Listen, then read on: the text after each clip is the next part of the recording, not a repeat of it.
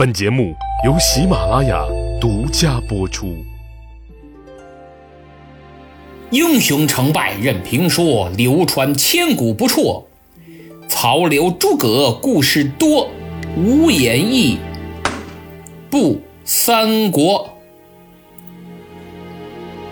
周瑜突然病倒，得知消息，诸葛亮前来探望，不仅点破了周瑜的病源，还说要登坛做法，借三天三夜东南风，助他破曹。放在今天，要是有人对你说他能跟老天爷借风，你一定认为不用借，他已经疯了。但此时的周瑜可不这么想。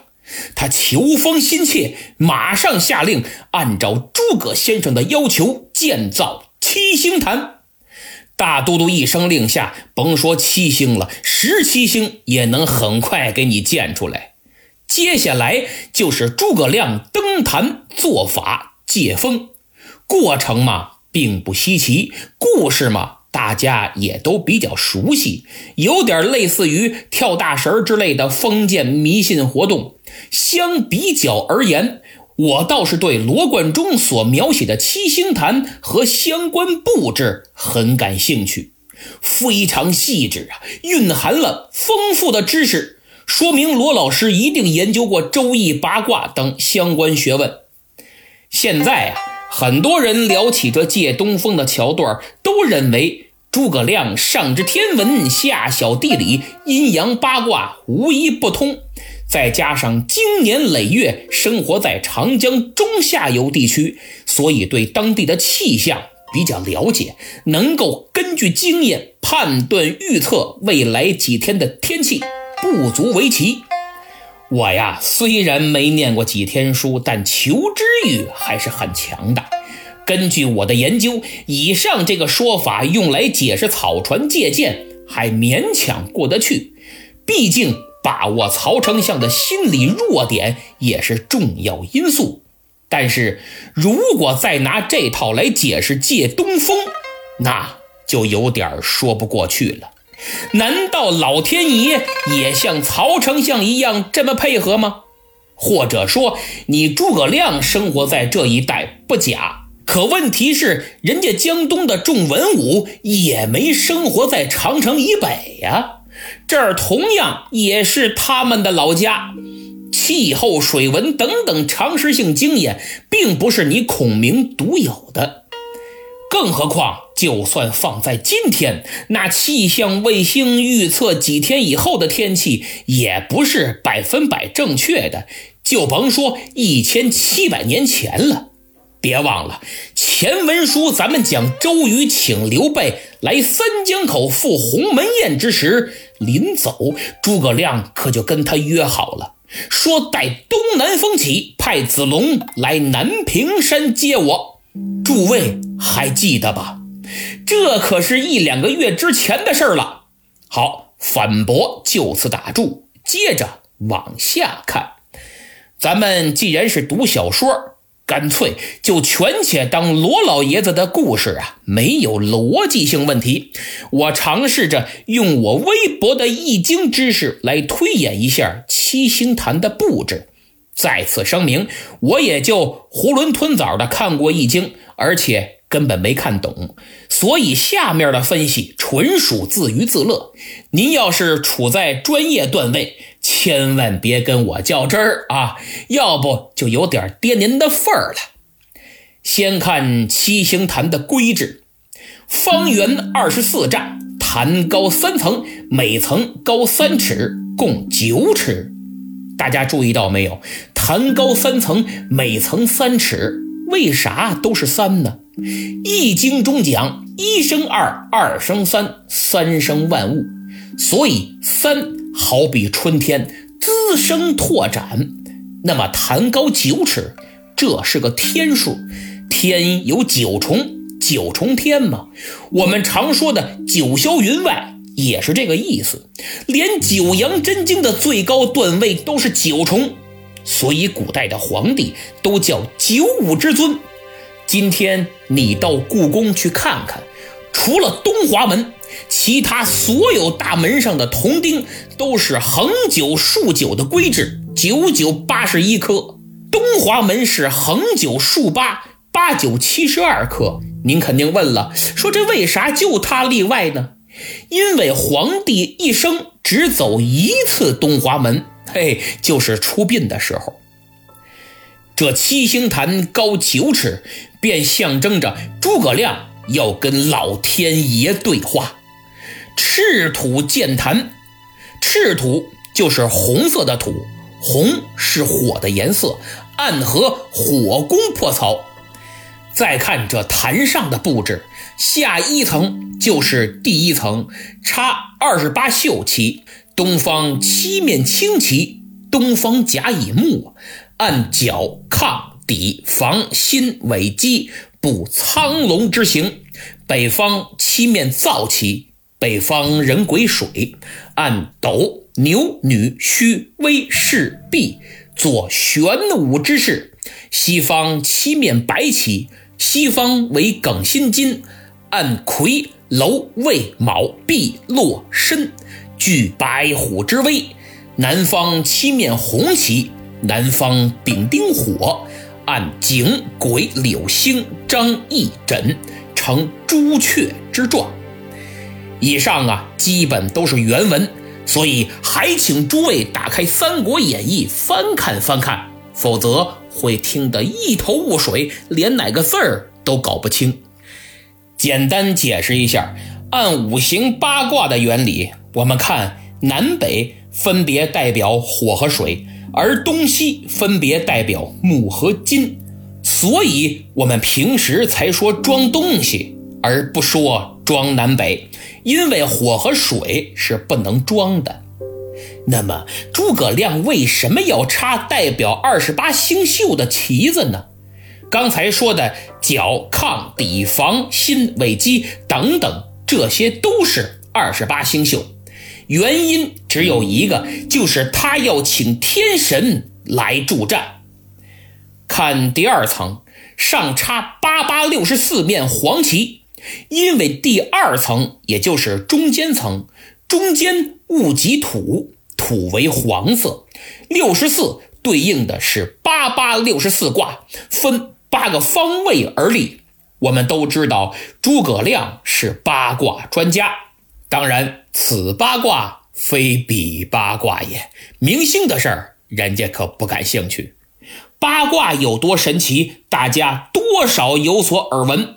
从这个布置不难看出，它是典型的将八卦与五行相对应。再来看第一层最上层，诸葛亮用了四个人，每人戴束发冠，穿皂罗袍，凤衣博带，朱履方具。前左立一人，手执长杆，杆尖上用鸡羽为宝，就是这长杆的头绑满鸡的羽毛，以招风信，就是负责通知这风来没来。前右立一人，手执长杆，杆上系七星号带，就是长杆的头上绑着七星标志的飘带，以表风色，负责通知风向。后左立一人，捧宝剑，这宝剑用来镇煞，防止其他妖魔鬼怪捣乱。后又立一人，捧香炉。香炉用来祭天，这四个人站立的方位分别代表了青龙、白虎、朱雀、玄武。那么这个坛为什么叫七星坛？汉代人把北极星当作天地，北斗七星就看作天地所乘坐的车，称为地车。天地乘北斗车在中央运行，统治各方，主宰阴阳四时和五行。于是北斗就成了七政之枢机，阴阳之原本。这句话出自《晋书·天文志上》，所以这北斗七星可谓中国风水学的最高机密，也是历朝国师的必备技能。通过星象的变化，可以推测节气，农事、祭祀、灾祸、战争等等巨大变化。北斗七星在整个星宿布局中占有主导地位。我们经常能听到什么夜观天象之类的说法，其实并不完全是故弄玄虚。精通占卜相学的大师的确可以做到，比如明朝辅佐成祖靖难的黑衣宰相姚广孝就是典型代表人物。还有相士徐有贞，土木堡之战的前夕，他也是通过夜观天象。准确预言了惨败的结果，包括金庸先生笔下桃花岛主黄药师的阵法，这些呀都是《周易》中的一部分。《周易》认为，人体气场和周围环境的宇宙螺旋气场密不可分，人体是小宇宙，天地是大宇宙，各自运行又彼此呼应，相互影响。好比我们转动收音机的旋钮，调整到恰好与某个电台发射的广播频率相同，就能听到它的节目一样。电子学叫谐振，科学中把两个或两个以上随时间变化的量，在变化过程中保持一定的相对关系，称作同步。共振、谐振、同步，尽管用词各异，却都表述了一个相同的原理，那就是相关性。包括现在所研究的量子力学，乃至爱因斯坦、霍金等科学巨人研究的宇宙科学，也都是同理。你不能说这些科学家研究宇宙之间的关系才叫科学，而风水所研究的人与宇宙的关系就叫封建迷信吧？看不见不等于不存在，电流你看得见吗？信号你看得见吗？它们是不是真实存在呢？对吧？至于《山海经》和三星堆，那研究起来就更庞大了。所以，我始终认为这《周易》是古代破解多维空间的密码，只是由于复杂的历史原因失传了，没人能破译而已。要注意的是，当年伏羲氏创建河图洛书之时有十六卦，而文王时就剩八卦了。诸葛亮仅仅通晓八卦，就已经被奉为智慧的化身。窥斑见豹，可想《周易》有多少玄机呀！现在我们看看诸葛亮登坛借风的时间。原文说他十一月二十甲子日吉辰，沐浴斋戒，着八卦仙衣，显足散发，开始做法。各位注意这时间啊！十一月二十甲子日吉辰。在与空间和方位相结合，算一算，是不是已经五维世界了？别忘了，我们现在所能看到的只是三维世界，何况还得再加上六十四卦之间的运行呢，五维世界都不止啊！这十一月二十甲子日是什么时节呢？正好是冬至。结合《周易》与二十四节气来看，冬至为复卦，属于十二消息卦之一。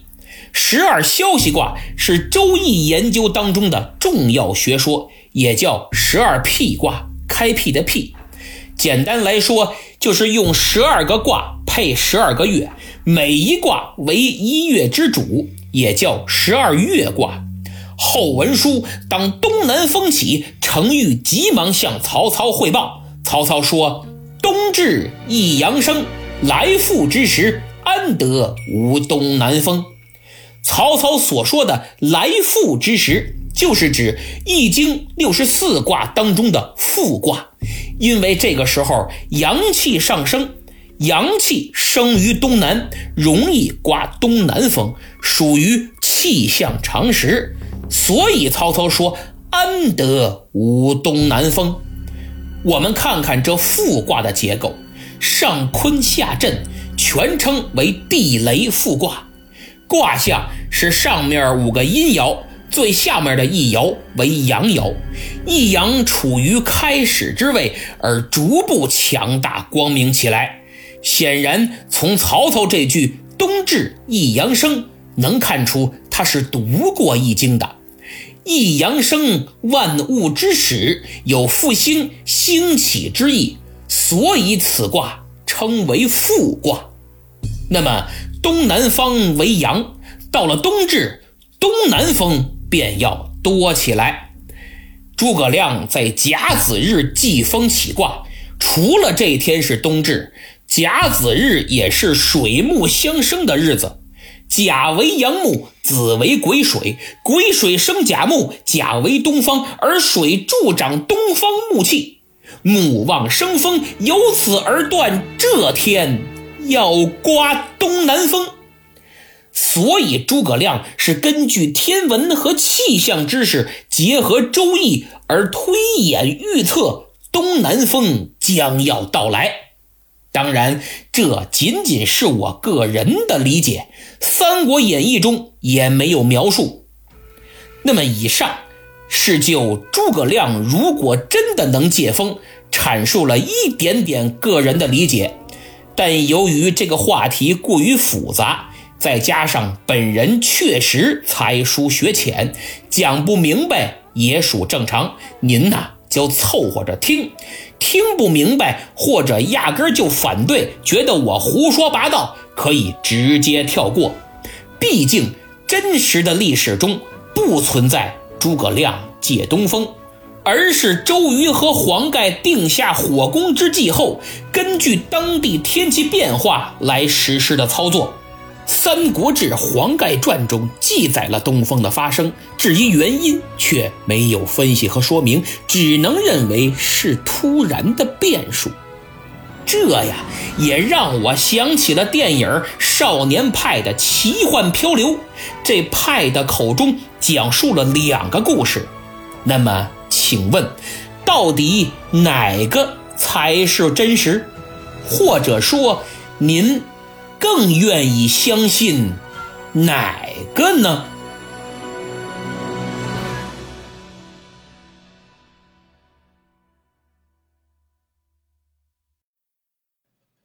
节目说完了，不知大家听后感觉怎么样？是不是觉得拉菲老师懂得太多了？我也是头一次发现，这家伙不仅歌唱得好，易经也很在行啊。我在书里讲稿的时候，这个费劲呐，又是翻书又是搜索的，生怕被他忽悠了。不过还好，我也长了不少知识。更希望收听节目的您能有所收获，因为这个系列我们不仅要生动的讲故事，代入感很强，更要有深刻的评论和厚重的知识，让大家听了之后啊，眼前一亮，具有相当的不可替代性。只有这样，才能在喜马拉雅那么多讲三国的专辑中，不管是正史还是演绎，都占有一席之地。那么这期通过分析诸葛亮借东风，介绍了一点点易经的相关知识。如果您很感兴趣，还想了解一些，在此给诸位隆重推荐已故国学大师曾仕强教授的著作《易经的奥秘》。曾教授不用我多说吧。凡是喜欢听历史节目的，肯定对这位大师如雷贯耳，所以我对他的著作是全部收藏，无一例外。就像上次我提到的对沈志华教授的著作一样。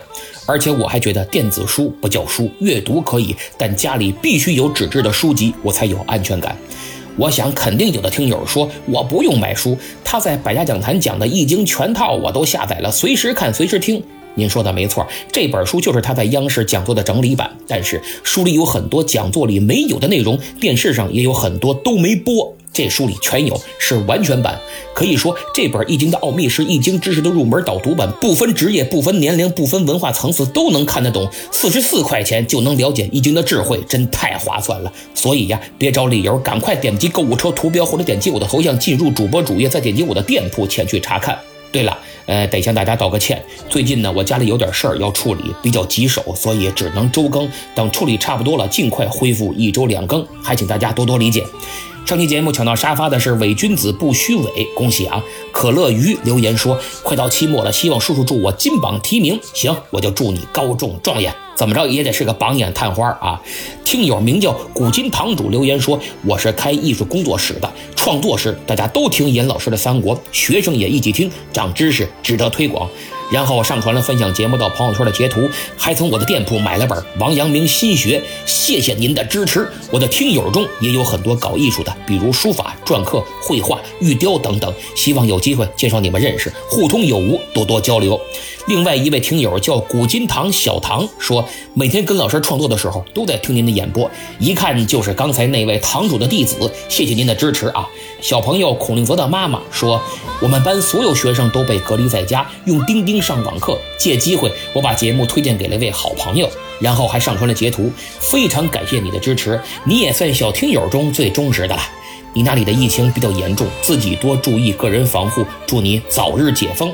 下面感谢几位打赏的朋友，他们是最初的梦想 N 三 P、老韩音乐制作、大大的番茄和怼怼外爱。二十二号，我的新米团迎来了一位新朋友，他叫网络 bug 不卡顿，这名字真有意思，朗朗上口啊！希望其他听友也多多为节目点赞和转发，别忘了我在新米团等你，咱们不见不散。